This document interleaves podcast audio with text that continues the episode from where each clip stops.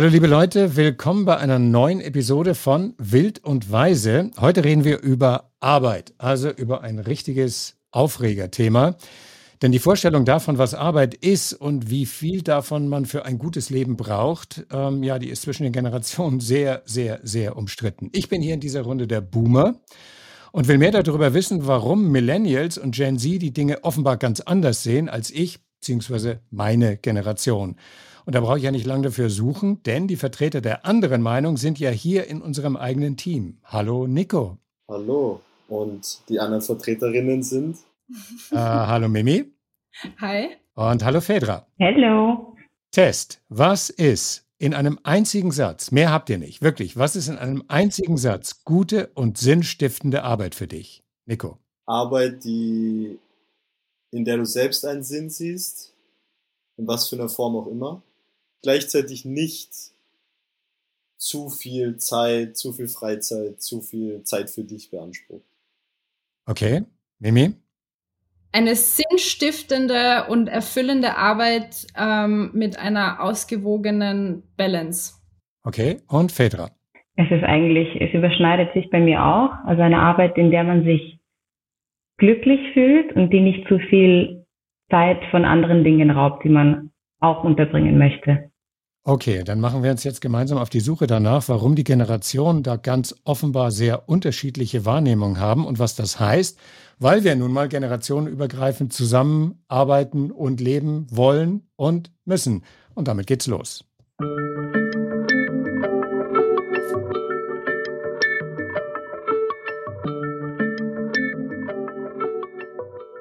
Okay, und ihr seid zu dritt und ich bin alleine. Und damit ich hier nicht ganz alleine bleibe, habe ich mir Stimmen von Boomern und Boomerinnen gesucht, die eben genau die Meinung vertreten oder die unterschiedliche Auffassung haben, als ihr sie habt.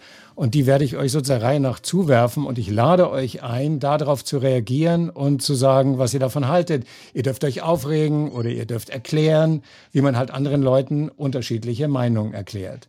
Okay, und wenn wir mal anfangen, äh, dann fangen wir am besten mal auf der Straße an, da wo Meinungen halt nun mal besonders laut und deutlich zum Ausdruck gebracht werden, vor allem dann, wenn man ältere Menschen fragt, was sie von der Arbeitsmoral von Jüngeren halten.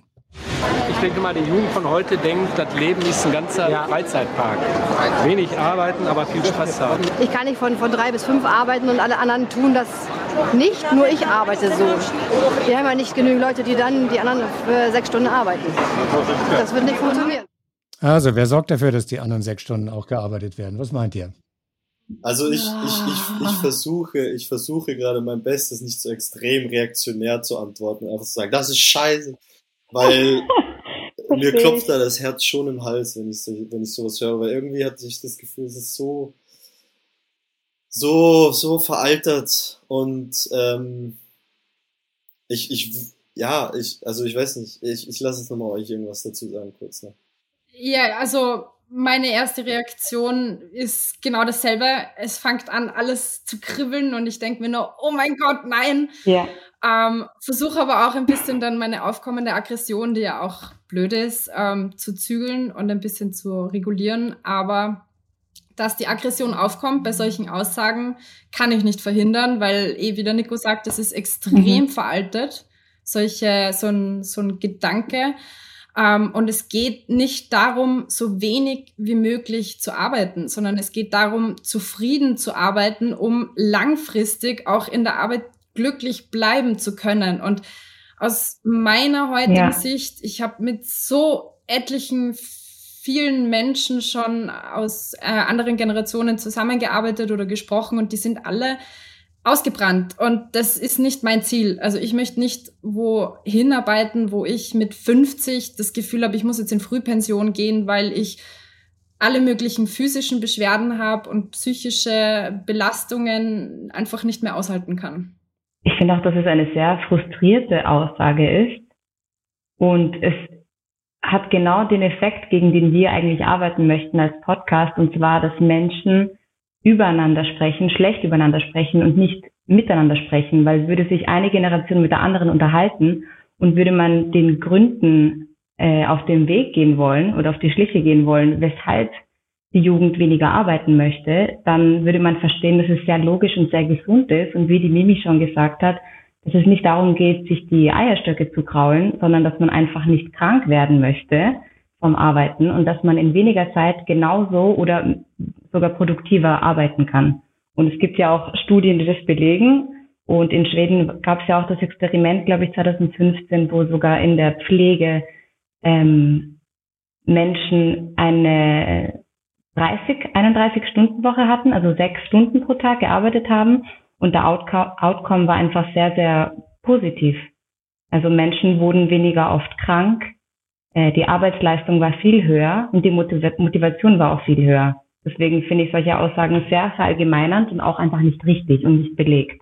Also wir treffen uns ja jetzt um fünf zum Gespräch, was gut ist, weil nämlich gerade um fünf die Arbeiter aufgehört haben, die jetzt gerade in diesem Augenblick äh, bei uns das Dach decken. Äh, jeden Tag haben wir Arbeiter am Dach, ähm, weil nach 30 Jahren was an der Zeit. Das macht man, glaube ich, nur noch einmal im Leben, dass man sich das Dach neu decken lässt. Und die haben folgendes Modell. Die haben nämlich tatsächlich eine Vier-Tage-Woche. Montag, Dienstag, Mittwoch und Donnerstag. Allerdings jeden Tag von 7 in der Früh bis 17 Uhr am Abend, macht 10 Stunden, macht in Summe 40 Stunden, aber Vier-Tage-Woche. Spricht euch das an?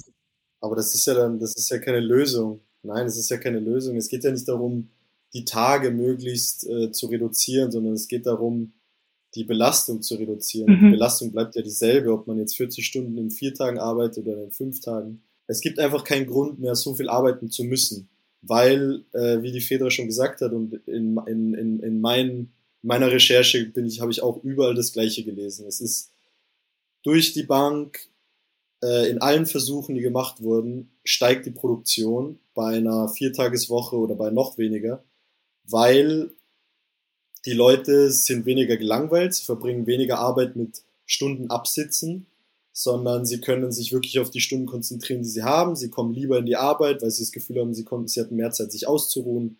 Äh, es gibt mehr Zeit für sozialen Austausch. All dieses ganze Zeug hilft ja den Menschen in ihrer Arbeit, sich besser zu fühlen. Und wenn du dich in, de, in deiner Arbeit besser fühlst, arbeitest du auch besser. Und dann, äh, ich, ich, ich, ich will eigentlich immer nie so sagen, so, ah, das sind diese Gründe, die sind gut für die Unternehmen und gut für den Kapitalismus. Aber ich glaube, das ist der einzige Grund, das sind die einzigen Gründe, die, die die Konzerne halt hören wollen, weil nur dann lassen sie sich vielleicht äh, überreden. Aber es gibt einfach nicht wirklich, es ist einfach nicht mehr zeitgemäß. Es gibt keine wirklichen Gründe mehr, warum wir 40 Stunden arbeiten müssten. Ähm, die haben sich ja dafür entschieden. Und wenn ich die Leute jetzt, um auf das einzugehen, was du gerade gesagt hast, wenn ich jetzt die Leute bei der Arbeit beobachte, was ich ja tue, weil ich ja jetzt quasi seit einigen Tagen sie um mich herum habe und auch noch die nächsten ein, zwei Wochen um mich herum haben werde, dann ist die Stimmung, die diese Menschen verbreiten, richtig, richtig gut. Da wird viel gelacht, da wird total konsequent gearbeitet. Ein Dach muss nun mal gedeckt werden. Und ich habe den Eindruck, die haben Spaß dabei. Ich glaube, den Punkt, den du gerade machst, ist relativ interessant, weil das ist immer diese, diese Angst, von der ich höre, dass es so ist, ja, was passiert denn jetzt dann, wenn die Leute dann nur drei Stunden arbeiten pro Tag und was ist das und das und das?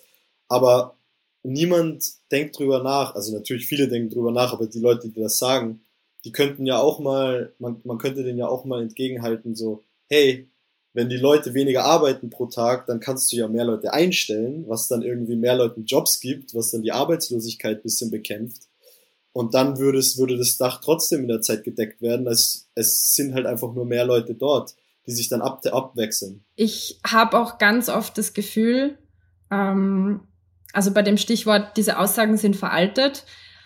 Veraltet auch insofern, dass unsere Generation beziehungsweise die kommenden Generationen einfach nicht mehr dasselbe Leben führen und auch führen können und auch nicht führen möchten wie die ähm, ehemaligen Generationen. Wir haben nicht dieselben Aussichten auf eine super tolle Pension wir haben nicht mehr dieselben Aussichten auf ein Eigenheim.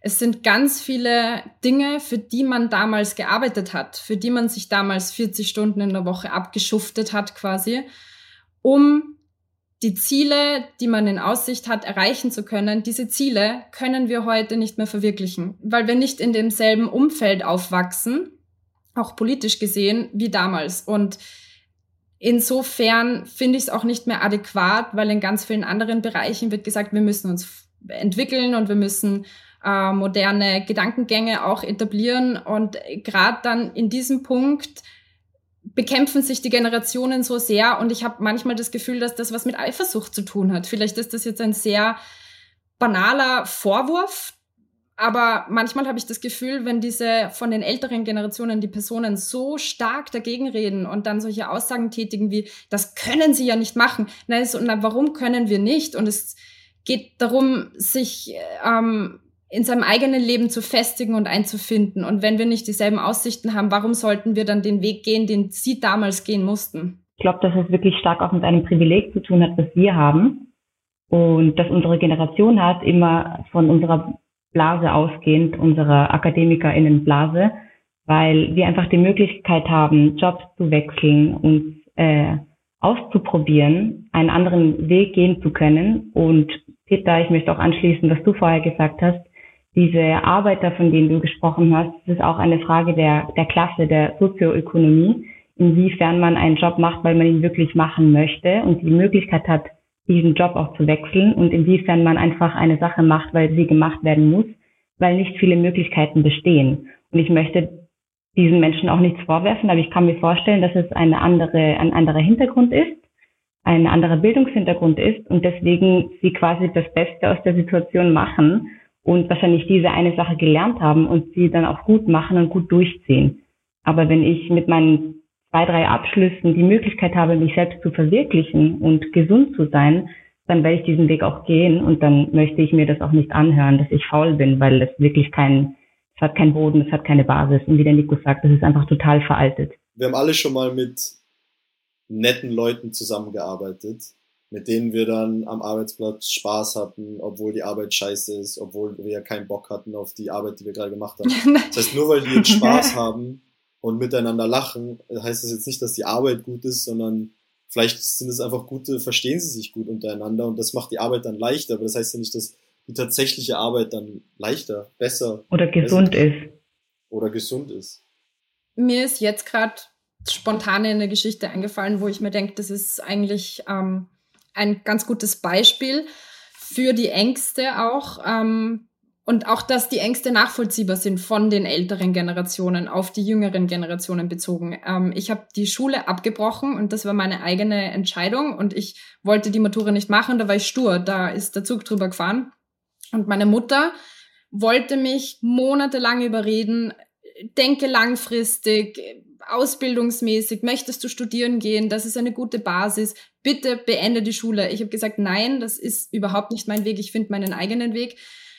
Dann war es doch ein bisschen stolpriger als von mir erwartet, aber schlussendlich habe ich meinen Weg gefunden und bin momentan äh, von der beruflichen Seite her total zufrieden und ausgelastet.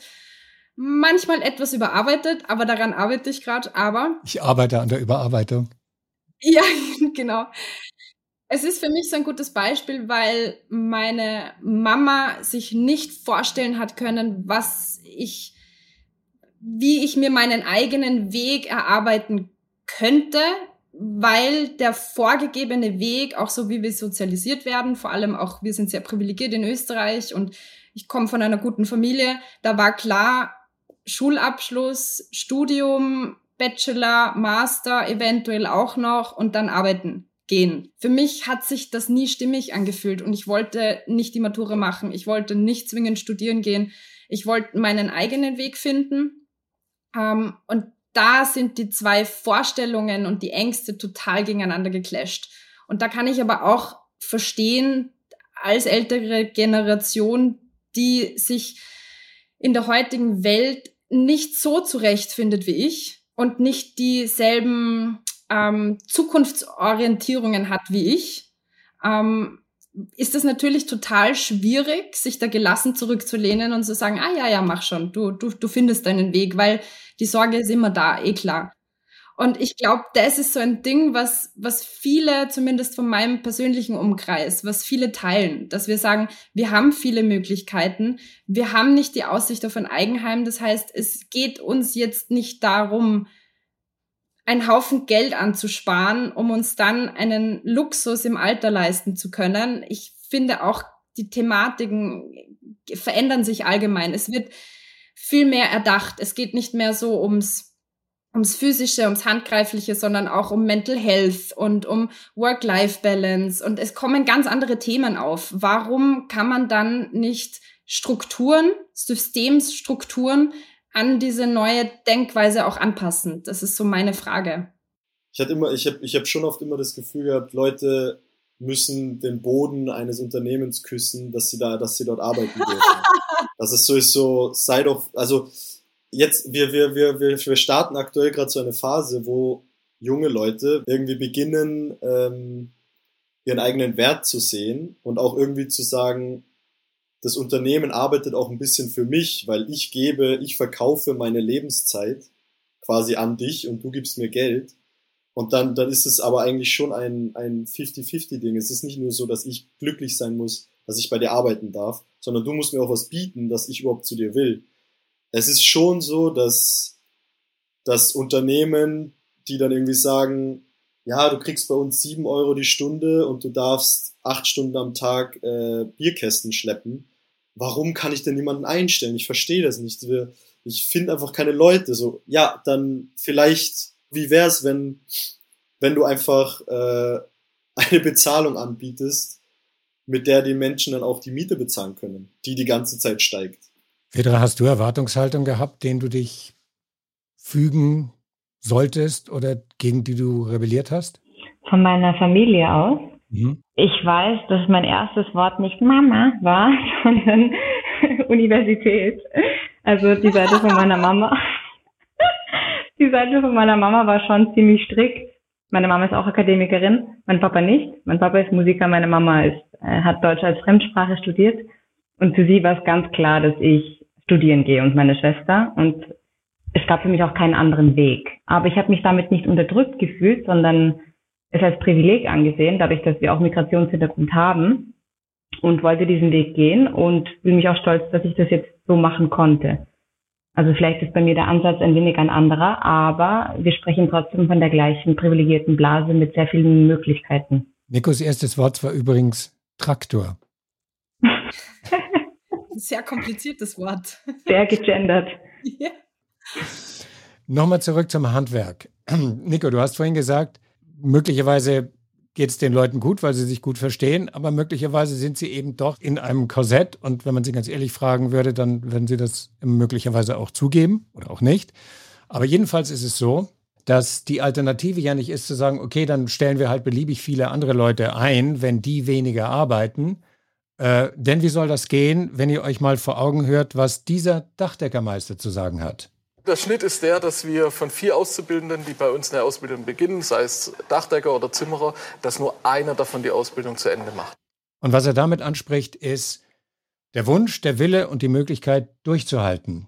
Aber worauf basiert er das denn? Ich also wo, wo, wo. Die sind alle so faul. Ja, aber das, das ist doch keine, das ist doch keine, das ist doch, das ist jetzt kein Beweis, dass die Leute zu faul sind. Das spiegelt die Haltung der älteren Generationen wider, die dann immer sagen, wir bieten doch, warum macht ihr nicht? Ihr seid so faul. Mhm. Aber aus unserer Sicht heraus wird dann nichts Großartiges geboten. Und zum Beispiel, mein Freund hat jetzt in einer neuen Firma begonnen, in einer IT-Firma, und die sind ganz star stark darauf fokussiert, dass ihre Mitarbeiter und Mitarbeiterinnen zufrieden sind. Und da gibt's jeden Tag um 10 Uhr zum Beispiel eine, äh, eine Beauftragte, die jetzt Obst verteilt oder Schokolade verteilt oder irgendeine Nahrung für ähm, fürs Gehirn, für den Stoffwechsel, damit alle zufrieden sind. Dann gibt's einmal im Monat ein Teamfrühstück, mhm. wo ausgetauscht wird, aber eben nicht nur Arbeit, sondern auch im privaten Rahmen. Und also da gibt's ganz viele verschiedene und es gibt auch einen Raum, wo man sich zurückziehen kann, wenn es einem zu viel wird, etc. Also es gibt ganz viele, ganz kleine und sehr banale Angebote, die aber im Alltag eine andere Haltung und eine andere Stimmung vermitteln. Und das macht für mich wahnsinnig viel aus. Was würdet ihr denn diesem Dachdeckermeister, dem ich jetzt gar nichts unterstellen will, das ist eine Stimme, das ist keine Wertung seines Betriebes, ja? In dem Interview, aus dem diese Stimme stammt, geht er darauf ein, dass er äh, sehr viele Angebote seinen Lehrlingen macht. Äh, bezüglich Fortbildung, äh, bezüglich Bezahlung über KV. Ich habe den Eindruck, dass da einiges, ähm, dass da einiges bei ihm läuft in dieser Beziehung. Gleichzeitig, was er sagt, ist, es ist der Job, der findet nun mal draußen statt. Und der findet in Tageslicht statt. Das heißt, die Leute fangen morgens um sieben an und müssen nachmittags aufhören, weil du nicht einfach sagen kannst, okay, I spread it out und mach halt abends um acht Dachdeckerei, weil dann kannst du nichts mehr sehen. Äh, du musst bei jeder Witterung darauf. Logisch. Das heißt, ob es jetzt kalt ist oder heiß ist, die Leute müssen darauf und die Leute müssen hart arbeiten. Und was er sagt, ist, dazu sind immer weniger bereit, offenbar. Ich, ich weiß nicht, also ich habe äh, Statistiken sagen ja auch, dass es immer mehr, also dass sich diese Arbeiterschicht immer mehr zur Akademikerinnen-Schicht bewegt. Das heißt, dass viel mehr Menschen studieren können und auch studieren gehen. Und vielleicht ist es wirklich auch ein Mangel an Arbeitskräften, die sich zu diesen Berufen bereit erklären, was aber nicht equals Faulheit bedeutet, sondern einfach, dass es weniger Arbeitskraft gibt, weil sich viel mehr Menschen ein gesünderes Leben leisten wollen, weil so eine Arbeit auch eine Knochenarbeit ist und unter nicht so humanen Bedingungen passiert, sehr oft mit mangelnden Sicherheitsvorkehrungen, wie ich so oft gehört oder gelesen habe in den Zeitungen, wenn Unfälle passieren. Und vielleicht entscheiden sich dann Menschen aktiv dagegen und gehen lieber studieren oder machen eine andere Lehre. Und ich würde das nicht gleich als Faulheit bezeichnen, sondern vielleicht wirklich als äh, Mangel in diesem konkreten Bereich. Ich weiß es zwar nicht, aber das wäre eine Vermutung. Bei all diesen Argumenten, man merkt immer, die Person hat jetzt irgendwie keinen Bock, da um sieben aufzustehen. Du kannst, du kannst die, die, oder in, im Krankenhaus die 24-Stunden-Dienste, du kannst die halt in drei aufteilen und dann haben die, kriegen die alle irgendwie einen gesünderen, also generell leben gesünder wahrscheinlich. Aber was das dann bedeutet, ist, dass die Leute ganz oben halt wahrscheinlich weniger Geld kriegen, weil dass die Gehälter zwischen den, den Leuten ganz oben in Konzernen und dem Durchschnitts, der Durchschnittsperson immer weiter auseinandergegangen sind, dass es so, heutzutage sogar so ist, dass in den ganz großen Konzernen wie Facebook, was auch immer, dass das, dass das Gehalt des, einer, einer Person ganz oben irgendwie 300, 400, 500, 600 mal so viel ist, wie das Durchschnittsgehalt von einer Person, die in einem Konzern arbeitet. Also ganz klar, der Reichtum ist da. Er ist nur nicht fair verteilt. Wenn du einfach sagst, die verdienen weniger, dann ist sofort Geld da, um nochmal mehr Leute einzustellen. Ich bin Krankenschwester und die Arbeit als Pflegeperson auf einer Station ist auch Knochenarbeit und das ist auch das ist mega anstrengend, auch die ganzen Schichtdienste, die Nachtdienste etc. Nichtsdestotrotz hat mir diese Arbeit so viel Spaß gemacht. Ich habe das richtig, richtig gerne gemacht. Das, was mich vertrieben hat, ist das System. Und das ist für mich auch wieder ein Beispiel für, es geht nicht darum, dass die Leute zu faul sind oder nicht mehr, nicht mehr äh, oder zu eitel sind oder, oder einfach nicht mehr das machen wollen. Also klar, die Zeiten ändern sich sowieso auch. Dann werden ankommen andere Sachen in den Fokus, also andere Richtungen kommen in den Fokus, aber es gibt trotzdem die Menschen, die diese Tätigkeiten durchführen würden, aber nicht mehr unter den Bedingungen. Du kannst natürlich jetzt kein Krankenhaus führen und äh, keine Nurses stehen zur Verfügung, keine Krankenschwestern stehen zur Verfügung, keine Pfleger stehen zur Verfügung, weil das ein 24-7-Betrieb ist. Wie geht man damit um, dass der funktioniert? Ähnlich, nächste Stimme aus einem Hotel, wo der Leiter des Hotels sagt, wenn die Gäste morgens um sieben frühstücken wollen, dann kann ich nicht zu denen sagen, ähm, mein Auszubildender ist gerade im Homeoffice heute. Der bedient sich jetzt folgender Möglichkeit und äh, ich sage gleich, das wird euch weiter provozieren. Was wir jetzt gemacht haben, sehr viele asiatische Auszubildende aus Indonesien geholt. Die sind natürlich noch anders motiviert. Wenn man ein Mitarbeitergespräch mit einem äh, ausländischen Mitarbeiter führt, der fragt immer, Chef, was kann ich besser machen? Der Deutsche sagt, Chef, was kannst du besser machen? Das ist der Unterschied. Meine Fresse. Das ist problematisch.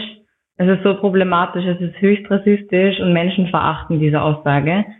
Ähm, das ist meist zum einen und das hat auch einfach was mit dem Privileg zu tun, dass du Menschen mit Flucht- oder Migrationshintergrund einfach ausnutzen kannst, weil diese Menschen davon abhängig sind. Und es ist einfach eine sehr unfaire Art, mit solchen Menschen umzugehen und eine sehr unfaire und dumme Aussage. Kannst du später wegschneiden, wenn es gerade so arg ist. Aber ich finde es einfach wirklich problematisch, was er gesagt hat.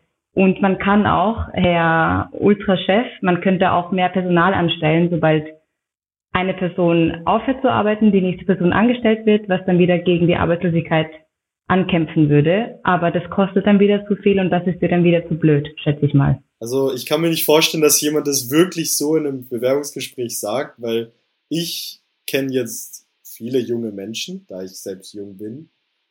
Und generell die Leute, die wirklich arbeiten, wollen ja arbeiten, weil es gibt ja einen Sinn, es, es, es erfüllt dich äh, und du, es gibt ja niemanden, der sagt, ach, ich will die ganze Zeit nur auf der Couch sitzen.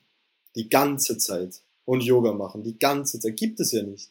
Das heißt, wir finden einen gemeinsamen Nenner, der sagt, wenn gute Arbeit, auch schwere Arbeit, egal ob im Dienstleistungsgewerbe oder am Bau oder im Krankenhaus oder wo auch immer, wo Leute anpacken müssen, wenn die besser und fairer bezahlt wäre, dann äh, gäbe es weniger, weniger Mangel an Arbeitskräften, weniger Facharbeitermangel. Würde mir jetzt gar nicht so sehr, also das ist ein sehr wichtiger Punkt, aber es würde mir jetzt gar nicht so sehr nur um das Gehalt gehen und nur um für mehr Geld machen wir dann doch alles, weil da geht dann auch wieder der Gedanke verloren. Ich finde, es geht ganz stark darum, dass wir die Individualität mehr anerkennen.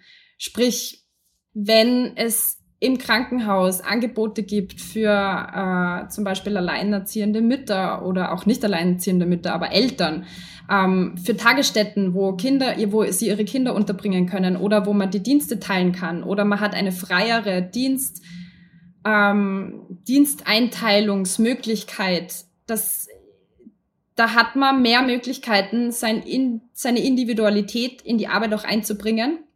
Und wenn das gehört wird und, und wenn das angenommen wird und umgesetzt wird und geholfen wird, dass man sein eigenes Leben mit der Arbeit vereinen kann, dann geht man doch auch lieber arbeiten, als dass man jetzt wieder in die Arbeit geht und sich denkt, boah, ich habe heute den und den Stress, aber ich muss jetzt hackeln gehen, weil es hört mir keiner zu. Das ist eine andere Haltung und das ist eine andere Stimmung, mit der ich dann auch den Dienst starte. Gebe mich dort dann auch anders, nicht so frustriert. Und wenn sich das über Jahre ansammelt, irgendwann werde ich kündigen. Wenn die Leute konzentrierter sind, dann, dann sind sie produktiver und dann, wie die Väter sagt, sehr kapitalistisch, aber muss, muss wohl. Sagen wir mal, du verkaufst irgendwas, deine Leute sind produktiver, weil sie weniger arbeiten, weil sie sich wohler fühlen.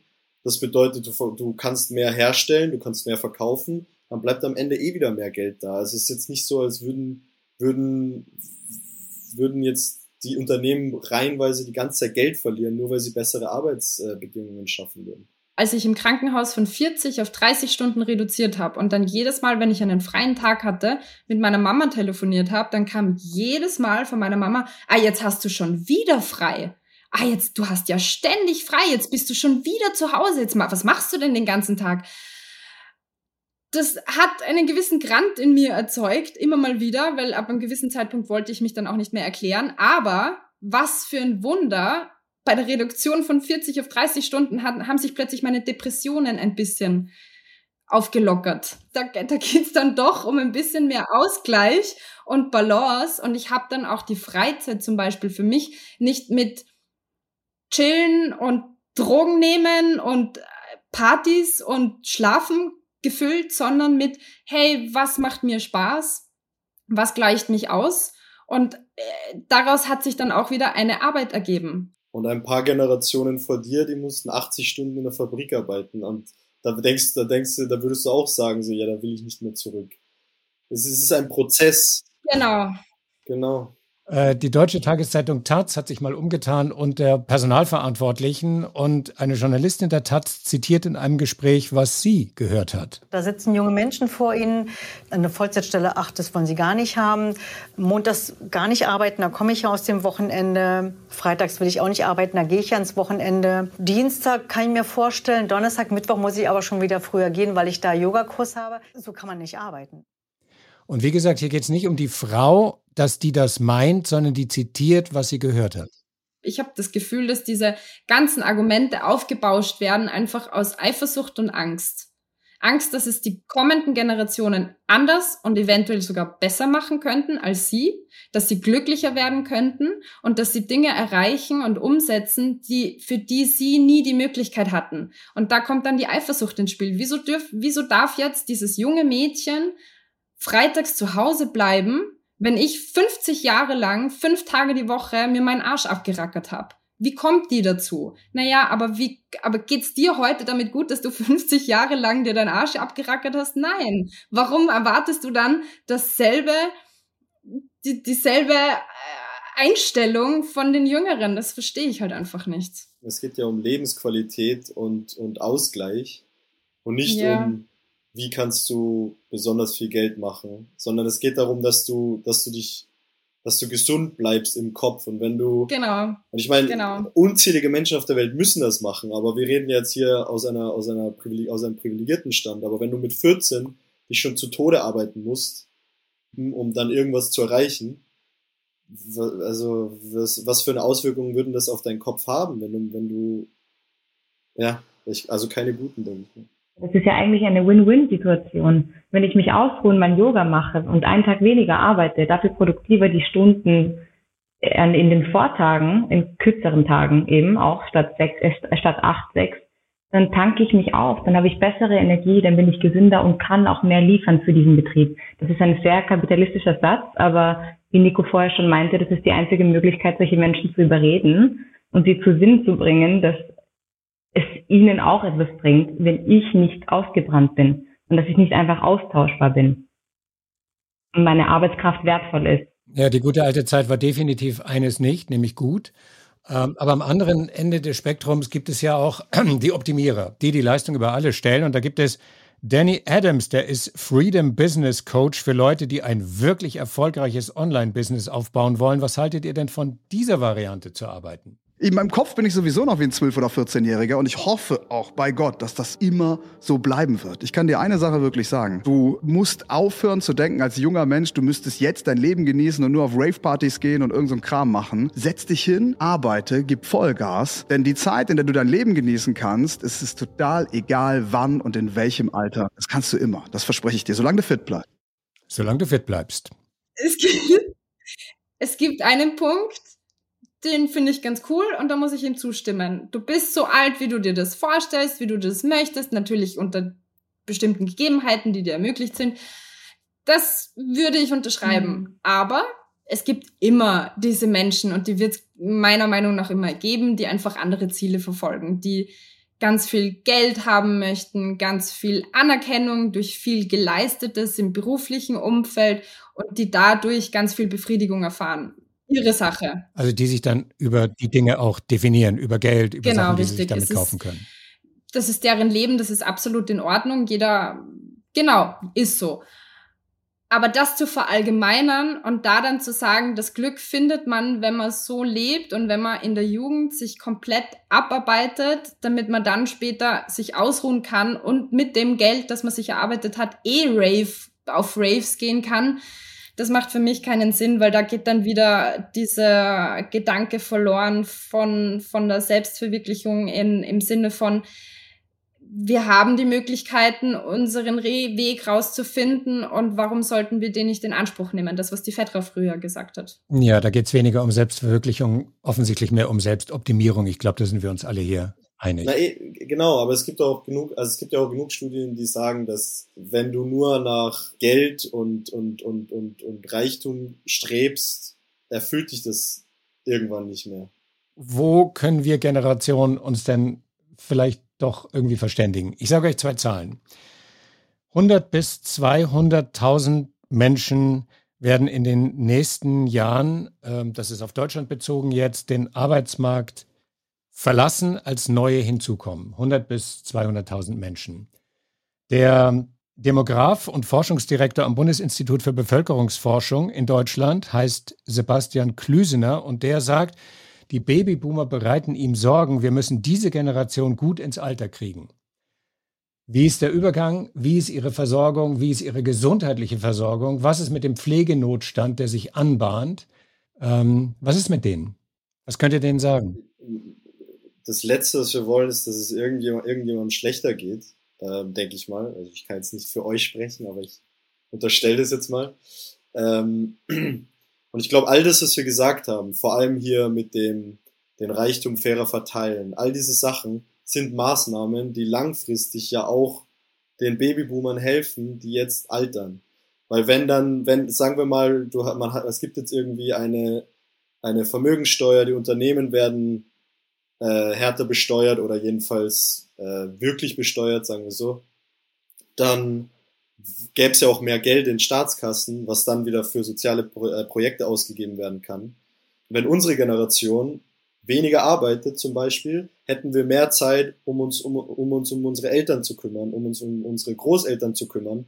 Das heißt, die private Vorsorge könnte schon mal besser abgedeckt werden von den Leuten, die jetzt keine Profis sind, aber es geht ja jetzt nicht darum, dass wir professionell helfen, sondern einfach nur mental hilft es alten Menschen ja auch, wenn sie einfach jemanden haben, der vorbeikommt und mit ihnen redet. Das wäre ein, das wäre auf jeden Fall äh, zwei Dinge. Wenn man das unterstützt, hilft es langfristig den den Boomern auch, meiner Meinung nach. Oder dass diese Kehrtätigkeit bezahlt werden kann aus den zur Verfügung stehenden Mitteln, die nur ausgeschöpft werden müssen. Ja, aber es geht, ich meine jetzt nicht den, das, das professionelle äh, Versorgen. Das muss, das soll natürlich bezahlt werden. Ich rede jetzt mehr darüber, über diese sozialen Kontakte, die den alten Menschen oft einfach fehlen, weil die Kinder 40 Stunden die Woche arbeiten und dann nicht noch schnell nach äh, Hinterdupfingen fahren können nach der Arbeit.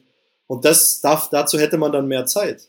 Ja, ich habe dich schon richtig verstanden, Nico. Meine, meine, mein Einwurf galt dem, dass auch diese Art von Kehrtätigkeit, diese private Kehrtätigkeit, die sich aus dem ergibt, dass du weniger arbeitest, ja trotzdem bezahlt werden kann, sodass du das nicht für nichts machst, sondern diese dir zur Verfügung stehende Freizeit für diese humanitäre Arbeit investierst und trotzdem was verdienst dabei. Ja, das ist natürlich auch nochmal noch mal ein Schritt. Und dann, dann vielleicht, sorry, ganz kurz, letzter, ein letzter Gedanke noch man könnte natürlich äh, den Menschen äh, mit Fluchterfahrung oder Migrationshintergrund den, den Weg in den Arbeitsmarkt erleichtern. Ja, also es, der, der Arbeitsmarkt ist größer, als wir, als wir gerade denken. Es ist einfach nur so, dass viele Menschen davon ausgeschlossen sind. Also wir, es ist eigentlich ein systemisches Problem im Endeffekt weil alle Positionen sind valide und jedes Gefühl ist berechtigt aus einer Arbeitgeber, aber auch aus einer Arbeitnehmerinnenposition. Aber es ist einfach ein systemisches Problem. Ja, ja, absolut. Ich habe auch das Gefühl, dass ich kann jetzt nur für uns in Österreich sprechen, dass bei uns in Österreich das Wort Prävention zwar irgendwie ein Begriff ist, aber er ist überhaupt nicht etabliert oder in, in Systeme mit eingebunden. Es gibt andere Länder, wenn wir jetzt bei dem Beispiel Pflege bleiben, wo Prävention im Sinne der Pflege ganz, ein, ganz anders verstanden wird, ganz anders gelebt wird. Und dann sitzen wir hier in Österreich schon nach oben und denken uns, warum haben die in Norwegen so ein tolles Pflegesystem? Warum haben die in Schweden keine überlasteten Pflegewohnheime? Warum funktioniert das alles so gut? Naja, weil sie bei Schritt Null anfangen und Gesundheitsförderung so, also auf eine ganz andere Art und Weise unter die Leute bringen, dass langfristig die Leute glücklicher sind, gesünder sind, die Nachbarschaftshilfe besser funktioniert, kleine Systeme in sich einbegriffen so reibungslos funktionieren, dass die Menschen sich oft selbst helfen können. Und bei uns wird ganz oft versucht, alle über einen Kamm zu scheren und alle in eine Schachtel zu packen und sich dann zu wundern, warum ganz viele unglückliche Menschen daraus kommen, weil es zu spät ist. Deswegen habe ich zum Schluss noch ähm, ein hoffnungsvolles Statement, eben von jemandem, Stefan Klüsener. Eine, eine Metapher, Entschuldigung, eine Metapher würde ich gerne noch sagen, weil ich habe das letztens gehört und irgendwie finde ich das ein bisschen krass, aber doch lustig. Ähm, mal, früher, also vor ganz vielen Jahren, hat man sich ja auch überhaupt nicht vorstellen können, wie es überhaupt möglich wäre, sich zu erdenken, dass dunkelhäutige Menschen mit uns tollen weißen Menschen existieren, in einem selben Raum sind, auch arbeiten dürfen und so weiter. Jetzt ist das noch nicht zu 100 Prozent, aber natürlich schon viel besser, Gott sei Dank.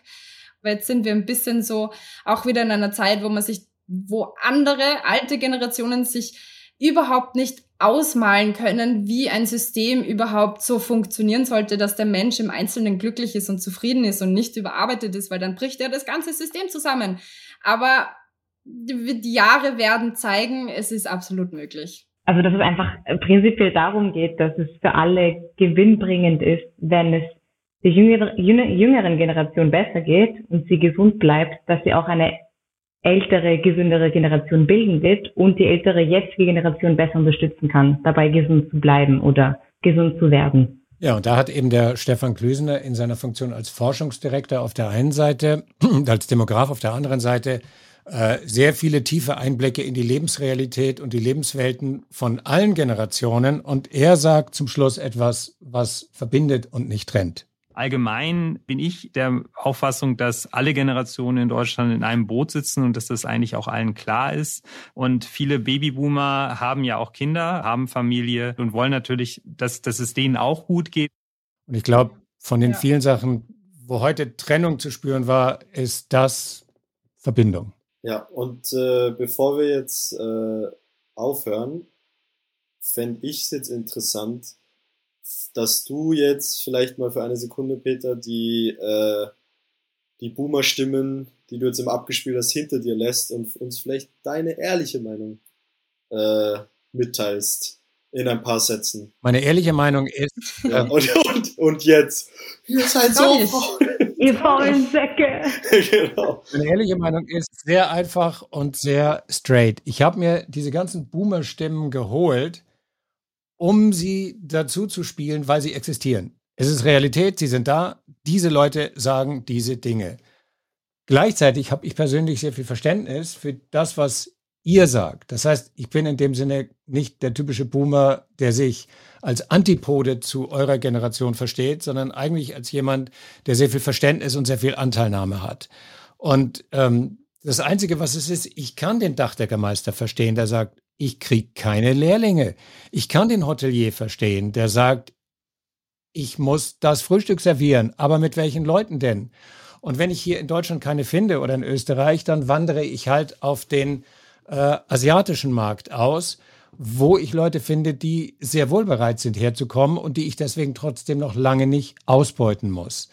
Das heißt, ich habe Verständnis für beide Positionen, aber grundsätzlich bin ich keiner, der zu der Generation gehört, die über die junge Generation schimpft, meckert und sich aufregt, sondern ich habe sehr viel Verständnis für euch ich denke mir, es ist, wir, wir, wir quasi als jüngere Generation fühlen uns sehr gekränkt durch solche Aussagen, weil wir uns die Zukunft so formen möchten. Wir, wir sind ja auch die, die darin, dann darin leben.